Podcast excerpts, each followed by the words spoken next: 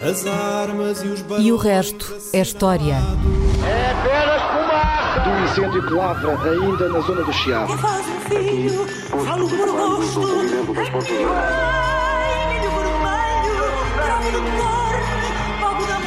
Quer transformar este país numa ditadura. Não, lamento. não. Com João Miguel Tavares e Rui Ramos.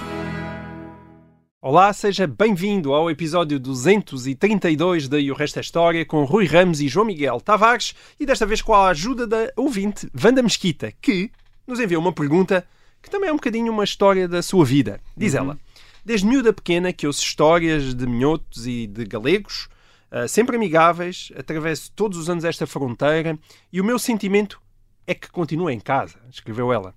E, e acrescenta, provavelmente isto acontece em outras zonas fronteiriças do país, mas na Galiza recebo sempre um carinho especial e muitas vezes ouvi galegos dizer nós somos mais portugueses que espanhóis. É verdade, a gente já ouviu isto muitas vezes.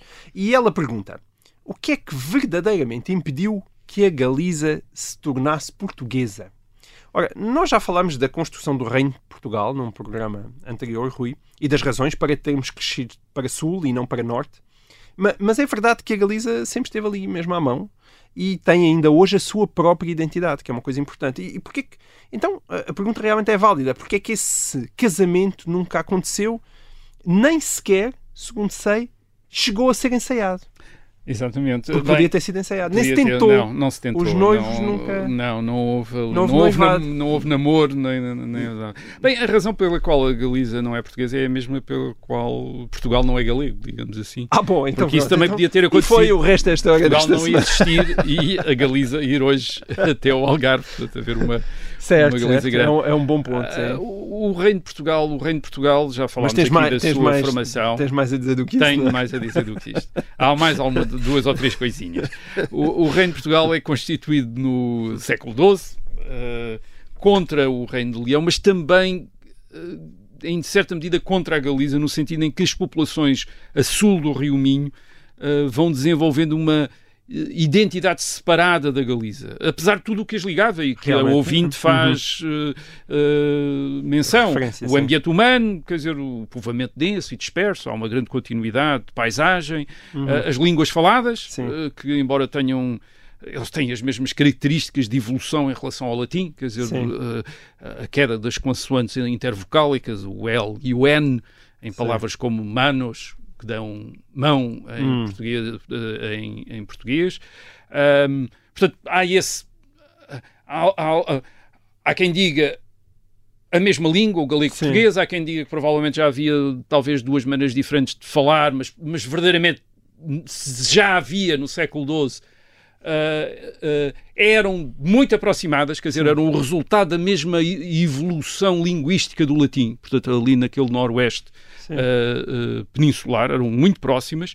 E depois há uma grande, há outra coisa que nós sabemos, que é uma grande circulação de nobres, ah, que se mantém até ao século XIV, muitos nobres galegos ao serviço Sim. dos reis de Portugal, por exemplo. Basta pensar que em 1383, quando o rei Dom Fernando morreu, a figura mais importante da corte em Lisboa era um nobre galego, João Fernando Zandeiro, que o mestre ah, de Avis matou. Parece que a gente vai falar E nisso, se calhar, calhar, não não somos é? capazes de falar Não. disso. Não, ou- deixa-me só dizer uma coisa. É que às vezes podia ser um rio muito largo, não é? Sei lá, mas um, um- muito Não, vasto não, não, mas não. quer dizer, o rio Minho, aquilo passa-se quase a salto. é? Não, e a, e a paisagem é muito Sim. parecida, quer dizer, e, e de facto fala-se uma língua Sim, certo. entre as duas nas duas margens do Rio Minho. O Hum. Rio Minho não era um necessário, ou, ou antes não era necessário que o Rio Minho fosse Sim. uma fronteira e, e porque podia ter sido o Douro, podia ter sido Claro, o, podia. o Mondego, podia ter sido o Tejo, quer dizer, não sei, enfim, qualquer aquele, estas, é? qualquer Sim. estas serviria como poderia ter servido como fronteira. Em termos eclesiásticos, também a separação não foi clara durante muito tempo. Quer dizer, por exemplo, em 1199, no fim do século XII,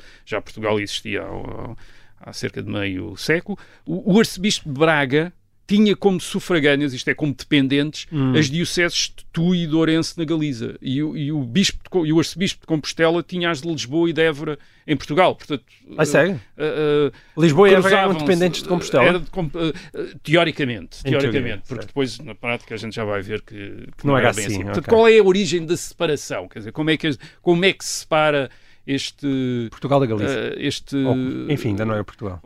aquilo o que é que era o que é que, exato não era Portugal o que é que era quer dizer aquilo que nós sabemos que existia antes do reino de Portugal é o chamado condado portugalense Exato. é o condado portugalense Aprendemos ou, de, ou eh, a terra de Portugal é que é um é uma cidade que é reconquistada aos muçulmanos no ano 868 em que, e, e que incluía portanto, essa cidade, que é o Porto Cale, o Uhum. Porto, hoje o Porto, ah, e, e é, uma, é uma terra que, que também incluía Braga, que nós sabemos também incluía Braga, era o Condado Portucalense. Portanto, havia o Condado Portucalense nessa... naquilo que 300 era- anos antes, Portanto, 300 anos antes, quase, sim. antes da independência de eh, Exatamente. Portanto, no princípio, vamos, vamos ao princípio do século XII, antes ah, da ah, independência de Dom Afonso Henriques, como, enfim, da declaração da independência de Dom Afonso Henriques como rei de Portugal. Portanto, temos o Condado Portugalense, este Condado Portugalense, ah, que, digamos que abrange aquilo que hoje nós diríamos o entre Douro e Minho, o Minho, digamos assim. Vamos, vamos, vamos- não, não estamos a ser completamente rigorosos, mas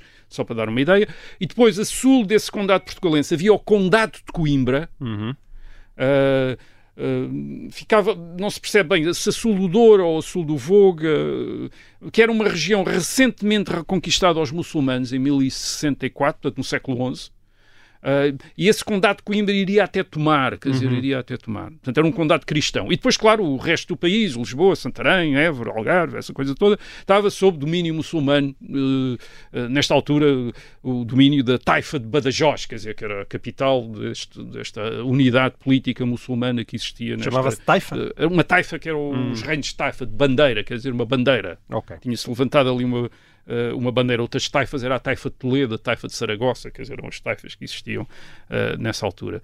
Ahm, estas divisões refletiam situações militares entre cristãos e muçulmanos, ah, mas também antigas divisões diocesanas, por exemplo, os bispados que existiam já no tempo dos romanos e no tempo dos visigodos, quer dizer, e que serviam às vezes, as pessoas ainda tinham memória ah, de onde é que eram as fronteiras dos Certo. bispados e servia de fronteira. e Portanto, quando tu falas de fronteira. Lisboa, a ideia na independência de Compostela ainda era eram os essa bispados ideia dos, porque que faziam vinha ainda dos tempos da, da desses- Roma cristianizada. da Roma cristianizada e Uhum. do, dos, portanto, da- antes da ocupação antes muçulmana. da ocupação muçul- eh, muçulmana. E havia também memória das províncias romanas, em que, estava, em que tinha estado dividido o ocidente da península. As, as duas, as províncias era a Galécia, Hum. acima do Douro, de onde vem Galiza, e a Lusitânia, abaixo eh, eh, do Douro. E isto, segundo os autores romanos, refletia eh, populações diferentes. Nós não sabemos Ok. quais, quer dizer, mas eh, eh, esta Galécia, esta Galécia romana, os três grandes centros eram Lugo, Astorga e Braga, eram eh, os centros desta Galécia. Sim. E é aqui, de facto, se desenvolve esta língua que veio a dar, ou esta maneira de falar o latim, eh, que vem a dar o português e o galego. Quer dizer, Certo. com aquela queda das, dos do- das consoantes, o L e o N, quando estão entre vogais. Quer Uhum. dizer, portanto, é, é o fenómeno que caracteriza o português e o galego e o separa do castelhano eh, e do- das outras línguas peninsulares. Quer Uhum. dizer, esta queda. eh, e, e- e o que dá a ideia que podem ter sido a mesma língua. Quer dizer, pode ter sido a mesma língua, ou pelo menos é o mesmo fenómeno linguístico. E se esse fenómeno linguístico, eu não quero entrar aí, porque há muitas discussões entre especialistas, se esse fenómeno linguístico tem por origem uma outra língua que estas populações do noroeste peninsular falavam antes do latim e que, portanto, influenciou a maneira deles falarem latim depois. Portanto, isto dá a ideia que havia ali uma população antes dos romanos, uma população que falava uma língua qualquer em que havia dificuldade em pronunciar, digamos, enfim, não sabemos, tinham dificuldade em pronunciar o L e o N entre vogais, quer dizer, ou deixaram, começaram a deixar cair esse L e o N, não conseguiam pronunciar, não conseguiam dizer mano, tinham de dizer mão. Uh, ao contrário dos castelhanos que dizem perfeitamente, uh, usam o, E- o N e o L uh, Ok. em tudo. Portanto, este, este condado, este condado portugalense, um bocadinho da história deste condado portugalense, um, a- a- a- antes de ser condado já era conhecido por terra portucalis, terra de Portugal. Portanto, uh, é- é- e era um condado que tinha, uh, fazia parte, no princípio do uh, século XII, do Reino de Leão e Castela, mas também tinha feito parte do Reino da Galiza quando o Reino de Leão e Castela tinha sido dividido uh, por um, um dos reis que tinha morrido e tinha dividido o, o- o reino entre os seus filhos e, portanto, tinha deixado a Galiza a um filho, a Castela ao, a Leão a outro, uh, Castelo há outro, Uhum. e neste reino da Galiza tinha incluído o condado portugalense estava uh, incluído. Uh, com que estatuto é que o condado portugalense estava incluído no reino da Galiza? Isto é, é também há uma discussão, porque aparentemente o, o rei da Galiza nesta altura há a ideia de que pode-se ter intitulado rei de Portugal e da Galiza. Eu queria dizer que o condado portugalense já corresponde. Isto é, havia a Galiza e já havia a ideia que abaixo do Minho havia qualquer coisa que era Portugal.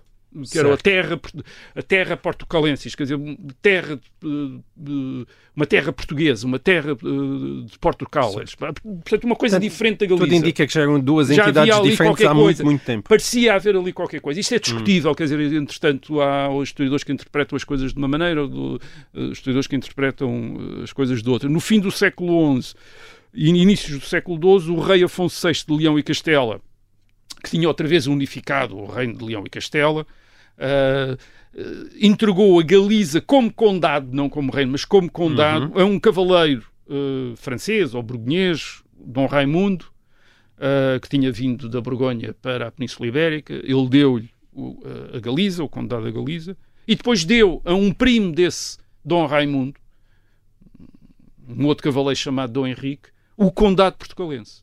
Uhum. Portanto, dá o Condado Portugalense. E, portanto, Portugal fica assim separado da Galiza. Portanto, há o Condado Portugalense e depois uh, uh, Galiza com, com dois líderes uh, político-militares, o Dom Raimundo e o Dom Henrique, primos, quer Certo. dizer, mas in- autónomos um em relação, ou, ou, aparentemente, enfim, há também discussão se eles tinham alguma relação de dependência entre eles, mas enfim, mas pelo menos eram, eram distintos. Agora, o mais, o mais importante desta divisão é o seguinte, é que este condado portugalense que é entregue ao eh, Dom eh, Henrique inclui também o condado de Coimbra. E, portanto, de repente temos a ideia do condado portugalense que já não é só a terra portugalense, mas também é a terra de Coimbra. Aliás, é, é, há, há documentos em que o, o conde Dom Henrique diz que governava em Portugal e em Coimbra. Portanto, são duas regiões separadas, mas que agora já estão unidas.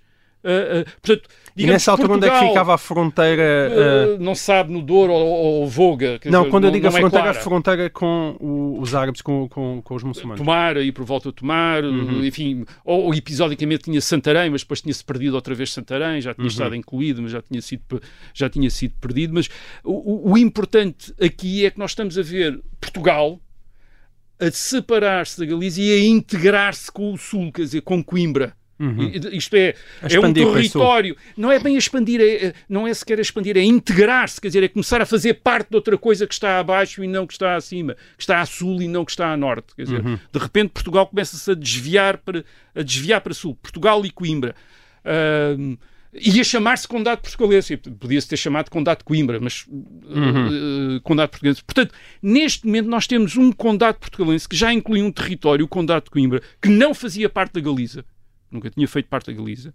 E agora vamos- podemos ver como é que esse condado portugalense se torna independente. Geralmente a história é, é contada é a da luta entre Dom Afonso Henriques e o seu primo Afonso VII, rei de Leão e de Castela, nas décadas de 1130 e de 1140. Isto é, Dom Afonso Henriques a tentar tornar-se independente de, ah, do rei Afonso VII de Leão e Castela, mas ah, Portanto, é, é como se Portugal se tivesse constituído simplesmente separando-se de Leão e Castela.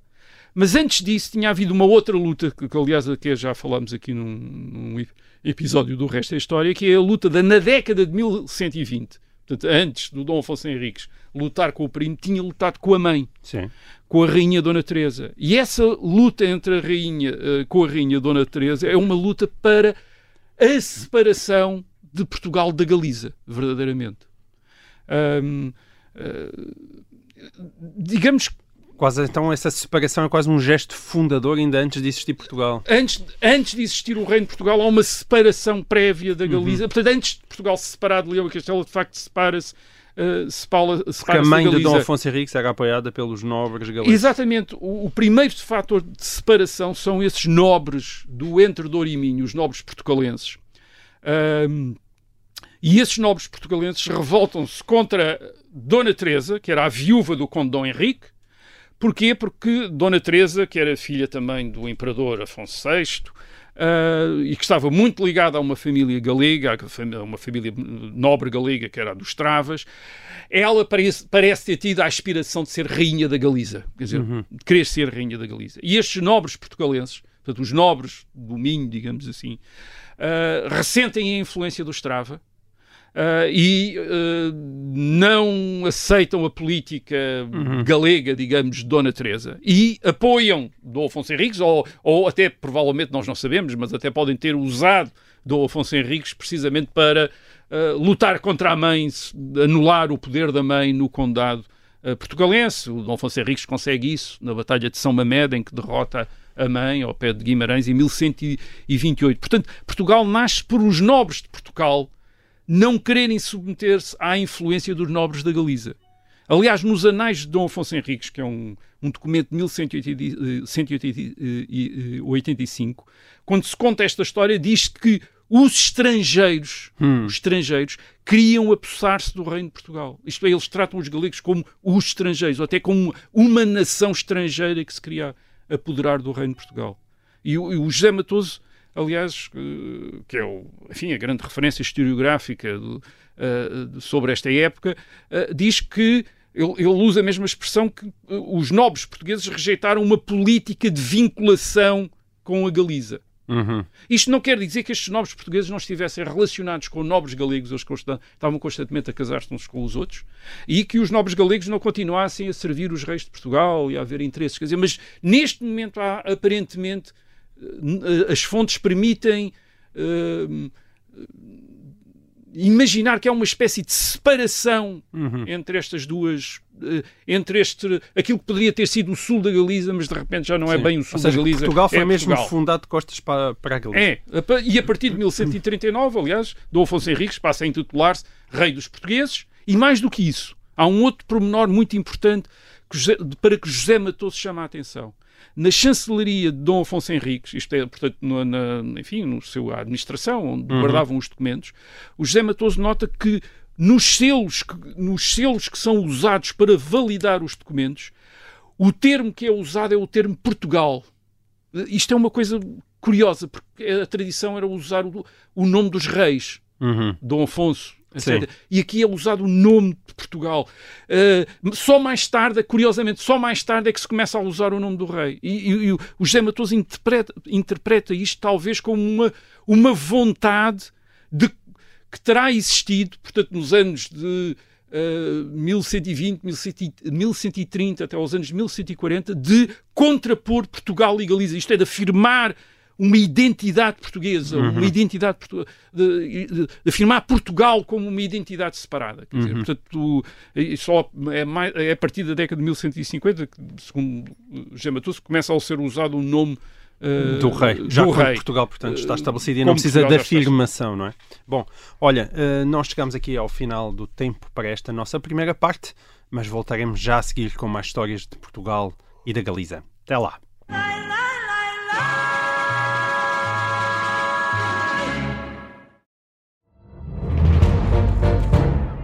Saguei. Tirei, tirei a faca. Fui, empunhei e mesmo no momento em que. Esta é a história do homem obcecado com a infiltração do comunismo na igreja que quis matar João Paulo II em Fátima. Matar o Papa é uma série para ouvir em seis episódios e faz parte dos Podcast Plus do Observador. Estreia a 13 de maio. Os Podcast Plus do Observador têm o apoio da Kia.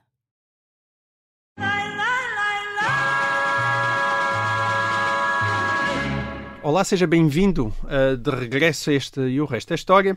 Estávamos ainda antes do nascimento de Portugal, é, e estávamos a explicar, enfim, porque mas é que já éramos muito portugueses ainda antes de ter Portugal. Aparentemente, quer dizer, estávamos a explicar, portanto, a separação, esta separação entre Portugal e a, e a Galiza. Portanto, esse, esse é um primeiro fator de separação. Isto é, há nobres em, na Sim. terra portugalense, há, um, há depois um chefe desses nobres que é o o filho do Conde Dom Henrique, Dom Afonso uhum. Henriques, que querem ser portugueses, querem fazer qualquer coisa que, que chamam Portugal. Portanto, esse é um primeiro fator de separação. Agora temos aqui outros fatores de separação uh, uh, além desse. Uh, segundo fator de separação entre Portugal e Galiza.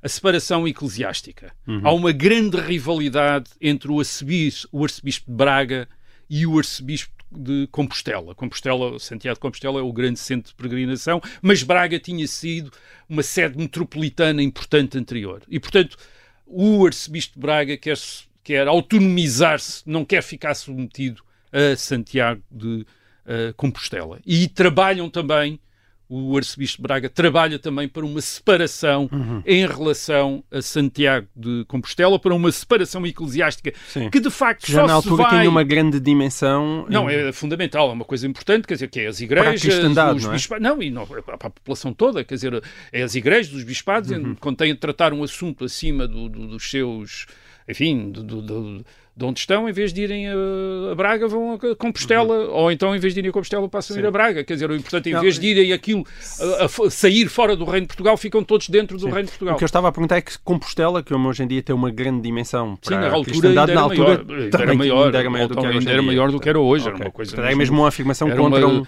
era uma coisa que não era um enfim que não era feita era feita por grande devoção quer dizer Certo. e, e havia muita gente que vinha da Europa aliás para ah, Compostela onde estavam as relíquias do apóstolo ah, Santiago. Portanto Braga trabalha também para a separação. Já em 1147 eh, 147 o arcebispo de Braga obtém a obediência dos bispos de Porto, Coimbra, Lamego e Viseu, que deviam a obediência a Compostela, mas ele obriga-os a, dizer, ah, enfim, a, a- a obedecerem a ele. Ah, e, e em 1148, há, aparentemente, terá havido em Braga um concílio de bispos portugueses, uma coisa que não fazia muito sentido, não havia razão nenhuma para aí, mas é basicamente já o arcebispo de Braga, que é aliás muito próximo do Afonso Henriques, a também a fazer uma espécie de reino eclesiástico Certo. à parte de Santiago. Uma independência Portanto, uma eclesiástica independência também. eclesiástica. Portanto, este é um segundo fator. E depois há um, há um terceiro fator de separação, que são, uh, já aqui falámos dele, uh, dele em, naquela questão da reconquista, porque é que Portugal avançou para sul, sul. que são os reis de Leão e Castela. Os, os reis de Leão e Castela guardam para si a Galiza. Uh, o que é que isto, qual é o significado disto? O significado é que uh, várias vezes durante o seu reinado Dom Afonso Henriques faz avanços para a Galiza.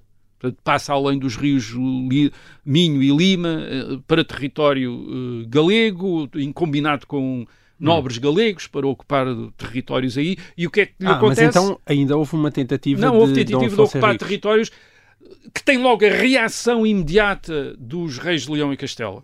Uhum. De tal maneira que, por exemplo, a interpretação de José Matoso é que não havia, de facto, ideia nenhuma de conquistar território, era mais ocupar territórios para depois negociar com os reis de Leão e Castela. Isto é que o objetivo de Dom Afonso Henriques não era ocupar territórios, ou Uhum. não era necessariamente ocupar territórios na Galiza, nunca foi toda a Galiza, Sim. mas foi sempre alguns territórios, mas era ficar com alguns castelos e algumas povoações para depois negociar com o rei Troca eh, para chegar a Era para acordos, ganhar chegar território, a acordos. mas na mesa Aliás, de negociações. E a explicação é que, o, por exemplo, o Dom Afonso Henriques também atacou Salamanca, quer dizer, não foi só para a Galiza, também Certo. atacou Salamanca em 1163. Mas a verdade é que o Dom Afonso Henriques concentrou-se ah, na tentativa de conquistar as cidades do Sul, ah, Lisboa, mas curiosamente também Badajoz, e o que é que acontece em Badajoz? Encontra imediatamente o rei de Leão e Castela em 1169, que aliás até se aliou aos, aos muçulmanos para ah, impedir que o Dom Afonso Henriques conquistasse uh, Bada- uh,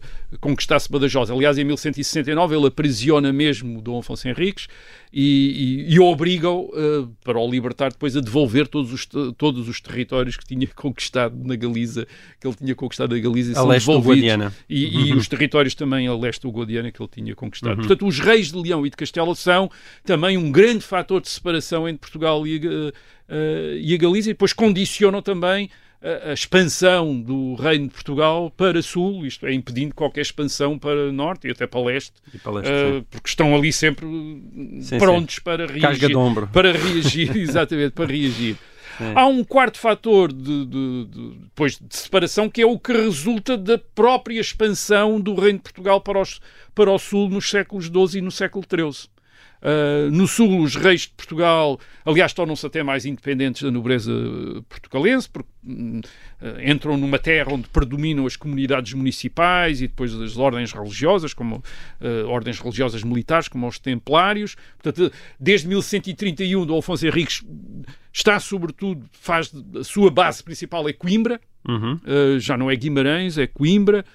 Coimbra é então a maior cidade do Reino de Portugal, aliás, é maior do que Lisboa ou do que Santarém, Coimbra, uh, e depois há uma descida para sul crescente, quer dizer, à medida que se vão conquistando cidades no sul, e, e este reino começa a ter, portanto, os seus centros cada vez mais longe, Mais longe da Galiza, Galiza, claro. quer dizer, cada vez mais longe da Galiza. Uh, neste reino de Portugal, cada vez mais longe da Galiza, apesar de tudo, ainda predominam as elites guerreiras vindas do norte. E, e, e porquê é que nós sabemos que ainda predominam as, as elites guerreiras vinda do- vindas do norte, portanto, do antigo condado portugalense? Porque o português passa a ser a língua falada a sul, em Ou seja, Lisboa, impõe a em língua. Santarém, eles impõem essa língua, é uma língua que vem do norte. Portanto, eles aqui Mas que não sul, era falada, portanto, depois da não, Reconquista. Não, Não, Nem, nem- nem neste sul provavelmente era falada outra língua que não temos. Outra, outra, já não havia, outra, havia maneira de falar latim de que não há registro. Ou, ou então falava-se árabe, quer dizer, falava-se árabe, estava sob domínio eh, muçulmano. E a partir do momento em que o novo reino começa a estar centrado em Lisboa e Santarém, este português que é eh, exportado para aqui, portanto, que vem para o quer dizer, como aliás diz um, um especialista das línguas, quer dizer, os portugueses falam português como os brasileiros falam português, quer dizer, é uma língua que veio, do- que veio de outro sítio, quer dizer, e, e que veio para aqui, quer dizer, aqui há uma, há uma conquista por parte destas elites militares de Lisboa, de Santarém, de Évora, onde impõem português, portanto, aqui fala-se português.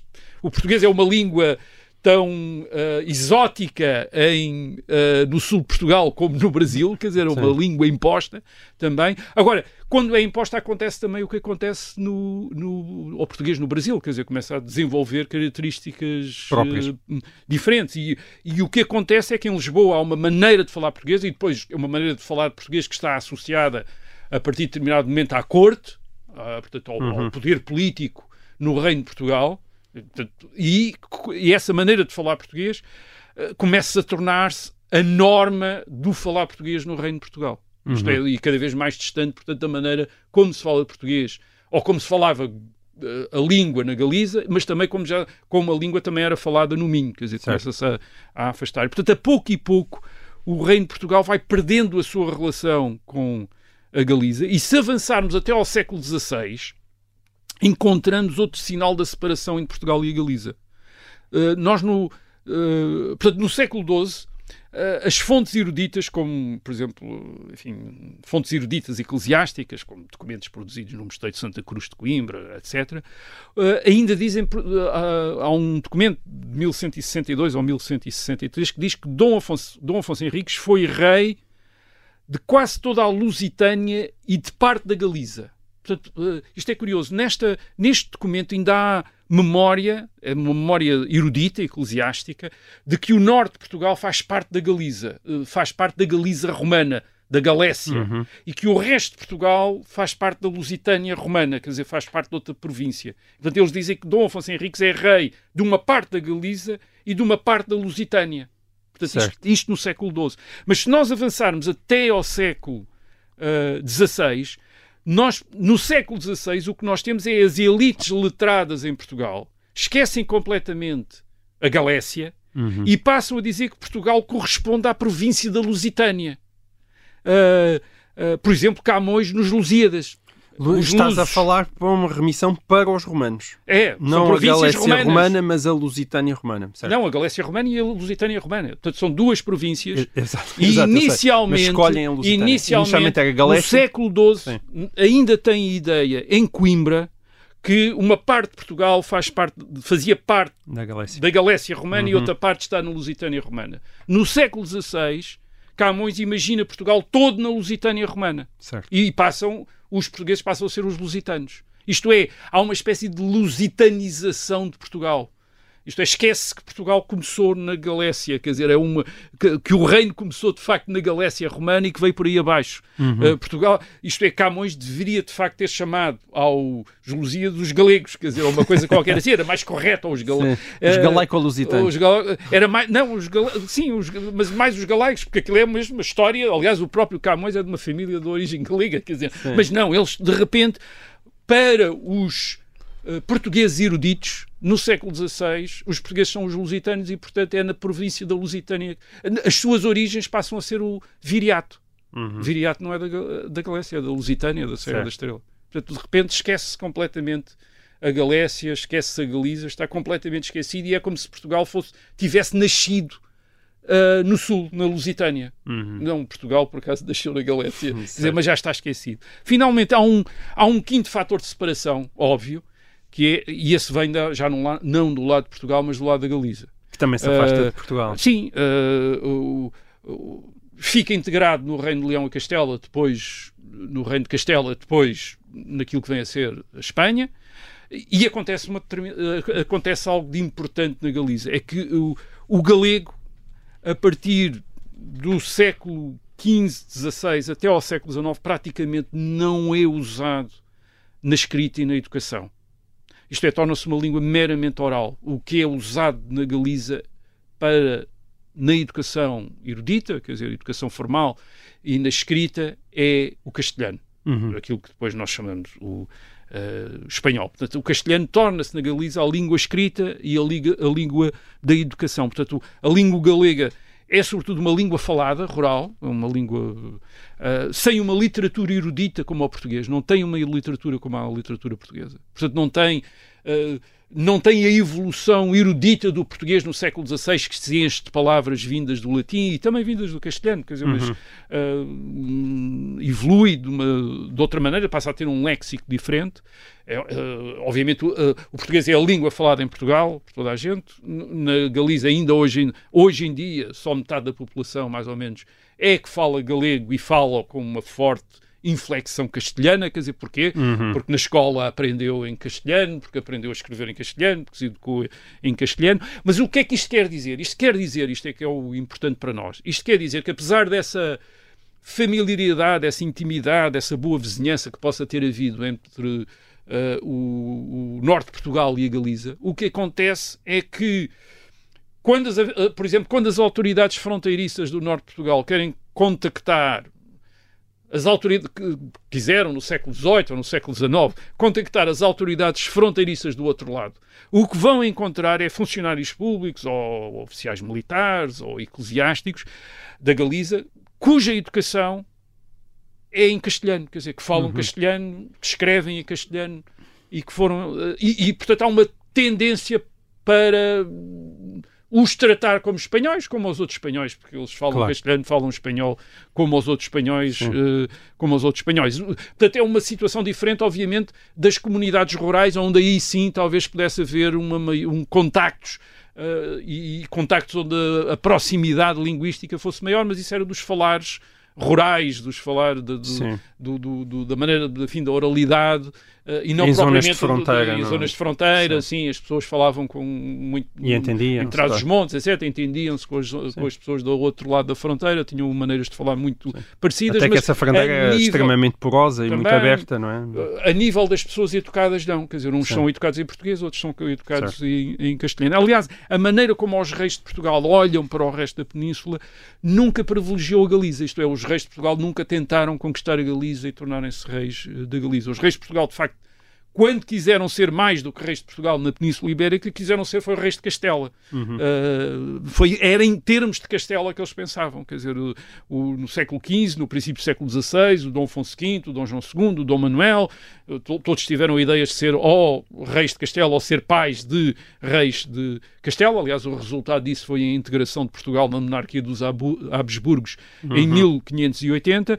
Mas aqui o que importa é que os reis de Portugal veem a Galiza como parte do reino reino do, do reino de Castela. Do... Sim, nunca e, foi e uma lado, questão ao longo da história. É, é? E do lado de Castela também se Portugal também não é ligado à Galiza. Isto é, entre 1580 e 1640, os Habsburgos tratam, tratam Portugal como um reino separado e, portanto, Uhum. nunca lhes, lhes ocorreu ligar, penso Juntarem-no eu, juntarem-no eh, à Galiza. E a partir da restauração, em 1640, o reino de Portugal se estava a afastar de, da Galiza, portanto, tivemos a descrevê-lo aqui, mas também começou também a distanciar-se da Espanha, por razões óbvias, agora políticas e, e militares. Há uma grande relação diplomática e comercial com a Inglaterra e depois uma grande relação cultural com a França, e o francês substitui o castelhano como a língua estrangeira principal eh, eh, em Portugal. Portanto, há, um grande, há uma grande afrancesamento da língua portuguesa a partir do século XVII, do século XVIII.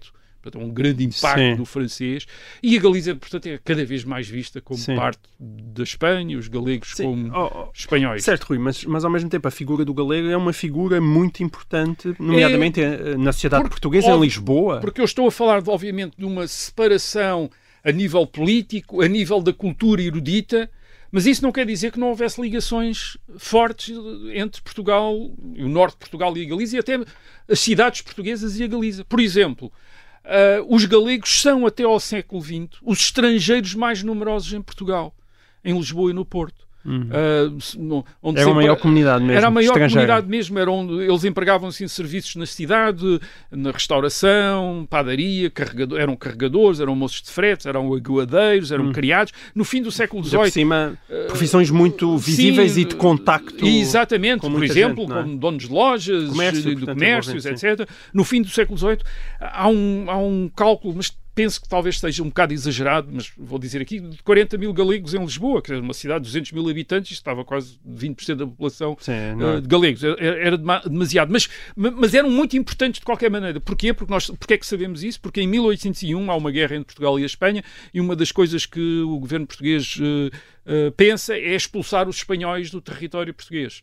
Ou E seja, o- eram vistos como espanhóis. era- era um- não, mas está. curiosamente, não, mas a ideia é, portanto, o governo português pensou em, em- os espanhóis e os galegos eram espanhóis, eram para Sim. ser expulsos, mas depois eh, isso é, eh, enfim, isso é eh, Desistem da ideia. Desistem da ideia. Porquê? Porque a explicação é não, isso iria afetar imenso os serviços em Lisboa. Quer dizer, eles eram tão numerosos que não podíamos expulsá-los. Quer dizer, precisamos deles para, para fazer uma quantidade de coisas em, em, Uhum. eh, eh, em Lisboa. Agora, o que é que acontece? O que acontece é que, e isso é, insepa- é, é que Portugal e a Galiza são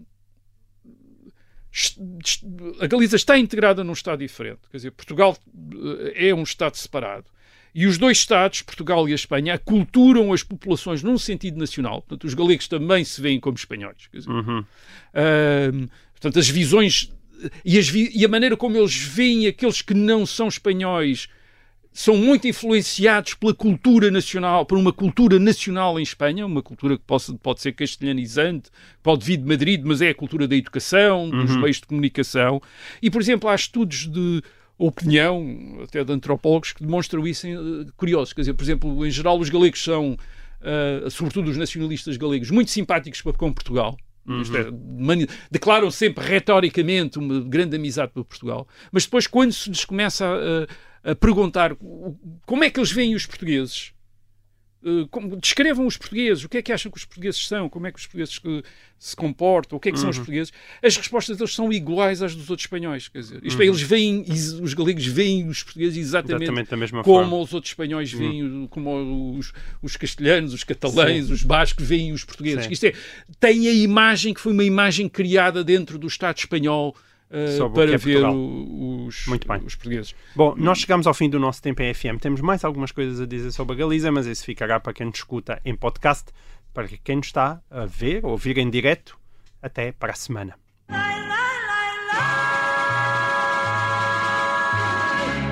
Rui, então, Bem, estávamos a falar a Galiza, sobre a Galiza? a Galiza hoje é uma comunidade autónoma de Espanha, como a Catalunha, como o País Basco, portanto é uma das nacionalidades históricas Uhum. eh, da Espanha, eh, um território de 29 mil quilómetros eh, quadrados, 2,7 milhões de habitantes, digamos mais ou menos um terço de Portugal, é mais ou menos um terço de Portugal. É uma das mais pobres regiões de Espanha. Eh, Hum. eh, e a sua população, aliás, perdeu peso em Espanha eh, desde o século XIX, precisamente por ser uma região pobre, portanto as pessoas tendiam a emigrar Uhum. para regiões mais ricas uh, de Espanha ou para fora de Espanha, por exemplo, para a Argentina, para o, o Uruguai. Esta pobreza é também importante porque eu acho que afeta também as relações com Portugal. Nós estamos a falar, Portugal também é uma das estamos regiões unidos na pobreza. mais pobres. Sim, mas a pobreza geralmente não une as pessoas, separas. Hum. Quer dizer, a riqueza é que une. Quer dizer, a Ok. riqueza é que cria, é que cria uh, comércio, cria atividade económica, Circulação. circulação. Quer dizer, a pobreza não, a pobreza não é não, não aproxima as pessoas, não Hum. aproxima os países, quer dizer, a riqueza, o desenvolvimento aproxima os países, quer dizer, até porque os leva a especializarem-se e, portanto, a tornarem-se mais interdependentes. A pobreza tende a ser uma coisa uh, autossuficiência, Uhum. portanto, há menos comércio, há menos contactos, portanto, a pobreza não deve ter ajudado a essa se- separação. A identidade galega é relativamente forte, ao, ao ponto de, por exemplo, os partidos nacionais eh, espanhóis, como o PP, ou o Partido Popular, ou o Partido Socialista, eh, são muito galeguistas em, na Galiza, quer dizer, são fortemente galeguistas na Galiza, portanto, são, são também. fazem. é, adotam muito o nacio- o nacionalismo eh, galego. galego. Este, agora, este nacionalismo galego é, é- é- é curioso porque é base de uma retórica de amizade para com Portugal e até de atitudes de amizade com- para com Portugal, mas não está na base de um maior conhecimento ou do interesse da maioria da população por Portugal, É nem apenas- sequer, Hum. como, como já dissemos, nem sequer de uma grande opção favorável a Portugal. É apenas instrumental, dirias então. Não é instrumental, quer dizer, é- é- trabalha mais a favor de uma identidade galega do que propriamente de uma aproximação com Portugal. Isto é, a aproximação com Portugal, sim, é instrumental, sim, nesse sentido. É apenas Certo. para ah, acentuar a diferenciação da Galiza em relação ao resto de Espanha. Sim, usam claro. Portugal para dizer ah, temos muitas boas relações com Portugal, ao contrário dos outros, ou temos umas relações especiais com Portugal, Uhum. e portanto há uma discussão que ninguém, que as pessoas, eu não vou resolver e ninguém consegue resolver, entre o galego e o português, são a mesma língua, não são, deve-se falar de galego ou português, ou o galego, ou o ou galego é uma língua separada e o português é outra língua, o que é que é, portanto há, há gente que tem uma opinião, há gente que tem outra, há Uhum. gente... Agora, é curioso, Uh, em relação, por exemplo, às normas ortográficas da língua galega, que o, uh, uh, uh, não tenha sido adotada na Galiza às normas portuguesas. Eles prefiram adotar normas próprias bastante influenciadas por castelhano. E o que, que- o que é que isso quer dizer? Quer dizer que, por exemplo, o, o galego escrito, assim, de longe, quer dizer, quando a pessoa aproxima, não parece de maneira nenhuma português, quer dizer, isto é, uh, aliás, até parece mais castelhano do que propriamente português, com aqueles, os N's com til, etc., dá um aspecto Sim. um É aspecto mais na fala, não é? dizer, pois na fala é menos, quer dizer, mas mesmo na fala há diferenças Sim. eh, que se notam em relação ao, ah, ao português e, portanto, não há, para- creio eu, ah, dúvidas de que um galego a falar, nós não dizemos, ah, é um português a falar. Quer dizer, não é. Quer dizer, é um galego. Quer dizer, podemos perceber o que ele diz, ele também hum, talvez perceba o, o que nós dizemos, mas. ah, e depois, claro, há, há variantes extremistas e minoritárias, imagino eu, e espero eu, do nacionalismo galego, que tem até uma atitude eh, um bocadinho hostil para, aparentemente, ou diríamos um bocado hostil para Portugal. São aqueles que querem não apenas a independência da Galiza, mas a reconstituição da, eh, da grande Galiza. Da Galícia, da Galícia romana. Da Galícia. E essa Galícia, essa, essa Galécia, como nós diríamos, hum, além da Galiza, eh, deveria integrar também o norte de Portugal Sim. e algumas, alguns territórios das províncias espanholas, das Astúrias e de Castelo Leão. Já agora, este é um dos problemas dos nacionalismos em Espanha, como o nacionalismo basco, o nacionalismo catalão. Nós temos uma ideia de imaginar, ah, eles querem a independência da Catalunha e a independência do País Basco. Não, não querem. Eles querem a grande Catalunha e o grande País Basco, querem conquistar regiões de Espanha, outras regiões de Espanha. Esse é que é o grande problema, é um dos grandes problemas desses nacionalismos, é que são nacionalismos imperialistas, isto é, eles querem a grande Catalunha e o grande, e o grande País Basco, não querem apenas, e, também, e, e, portanto também há uma franja de nacionalismo galego que também não quer a, a Galiza pequenina, quer a Galiza grande, e essa Galiza grande devia incluir o Porto, Braga, Guimarães, deviam ser, deviam ser tirados a Portugal. Isto é uma história... Digamos é que uma não é o nosso cultural. problema mais urgente. Não, mas é uma história curiosa, é que parece que isto era como se eles Não é vissem maior das nossas os portugueses do Norte como se fossem galegos submetidos à opressão portuguesa. Ora bem, é bizarro, o Reino de Portugal foi formado de norte para sul, portanto, o, o que nós diríamos é que há uma quantidade de gente em Portugal que está submetido a estes portugueses que vieram do norte e que ou impuseram a língua, Sim. etc. Mas quer dizer, portanto, eles veem a coisa como de, como de outra. Mas isto é, é- é- estou a contar, isto é significativo porque é é significativo porque é o sinal de que estes nacionalistas não, de facto não veem Portugal como parte da Galiza. Quer dizer, eles próprios veem Portugal como uma coisa eh, diferente da Galiza e de facto Portugal é uma coisa diferente da Galiza. Não é o mesmo país. eh, é uma coisa completamente diferente. Nunca há muitos traços em comum, há muitos traços em comum, mas a história é demasiado diferente e, e assente em pretensões de dif- diferenciação que não admitem grandes confusões. Sim. E de facto, é como tu dizes, não é propriamente um dos nossos maiores. Não, não é uma das nossas nossa- ameaças mais. Portanto, mas, como a, como a história dá muitas voltas, Nunca se sabe. nunca se sabe. Bom, e olhem, enquanto não somos invadidos pela Galiza, eh, cá ficamos a contar as histórias de Portugal. Nós voltamos para a semana. Até lá.